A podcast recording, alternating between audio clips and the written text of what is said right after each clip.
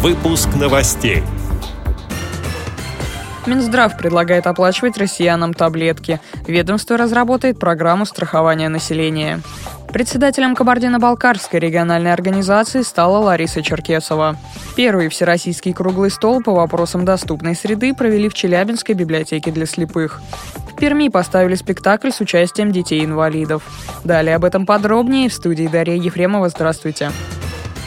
Людям, перенесшим операции на сосуды, возместят стоимость лекарств. Как сообщает издание «Коммерсант», Минздрав до конца марта текущего года разработает программу лекарственного страхования населения. Об этом в ходе доклада президенту Владимиру Путину заявила глава ведомства Вероника Скворцова. Так, по мнению министра, государство сможет стимулировать людей проходить курсы лечения и покупать необходимые препараты. Скворцова отмечает, что повторные операции случаются чаще всего, если пациент вовремя не пропьет нужные таблетки. Половину Половину расходов на лекарства Минздрав предлагает компенсировать из бюджета Федерального фонда обязательного медицинского страхования.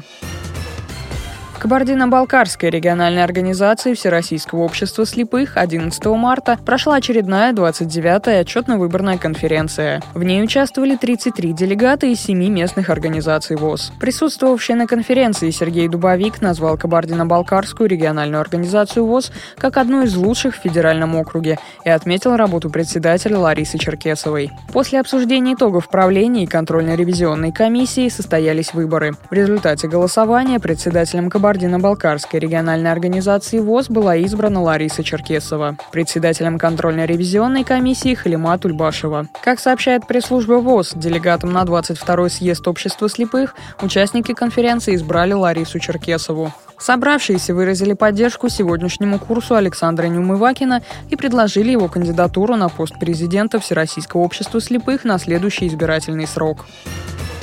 Вопросы безбарьерной среды в России впервые обсудили в Челябинской областной специальной библиотеке для слабовидящих и слепых. Там прошел всероссийский круглый стол по вопросам формирования доступной среды для инвалидов и других маломобильных групп населения, согретые вниманием. Библиотека для слепых в Челябинске является методическим центром по работе с инвалидами всех категорий. Ее специалисты собрали вместе работников учреждений культуры, представителей государственных органов и компаний. Для гостей провели экскурсию по библиотеке и продемонстрировали реализованные реализованные там возможности программы «Доступная среда». Их познакомили с доступностью инфраструктуры, а производители техники представили средства реабилитации. На встрече участники из регионов высказались о проблемах и достижениях в организации доступности. Итогом круглого стола стала резолюция, регулирующая работу учреждений культуры в этом направлении. Благодарим за предоставленную информацию редактора библиотеки Зою Потапову. Перми завершил работу социальный проект «Арт-лаборатория». Его итогом стала постановка спектакля «Волшебная скрипка» с участием незрячих и слабовидящих учеников, их родителей и педагогов. Постановочным процессом руководил британский режиссер, резидент двух главных лондонских театров Алекс Дауэр. Проект реализовывался в рамках Международного фестиваля школы современного искусства «Территория». Об итогах работы режиссера с пермскими ребятами рассказала директор школы номер 155 для обучающихся с ограниченными возможностями возможностями здоровья Светлана Строганова. С родителями и с педагогами Алекс Даур проводил тренинги.